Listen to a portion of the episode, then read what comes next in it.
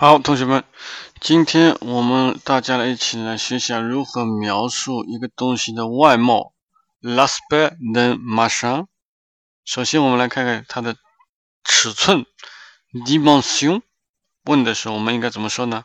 我们说，quelle est sa taille？quelle est sa longueur？quelle est sa largeur？quelle est sa hauteur？quelle est sa profondeur？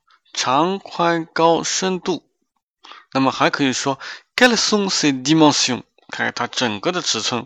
回答我们说 ça fait deux mètres sur trois，可以说二乘三呀，或者说它的整个面积 il mesure soixante mètres carrés。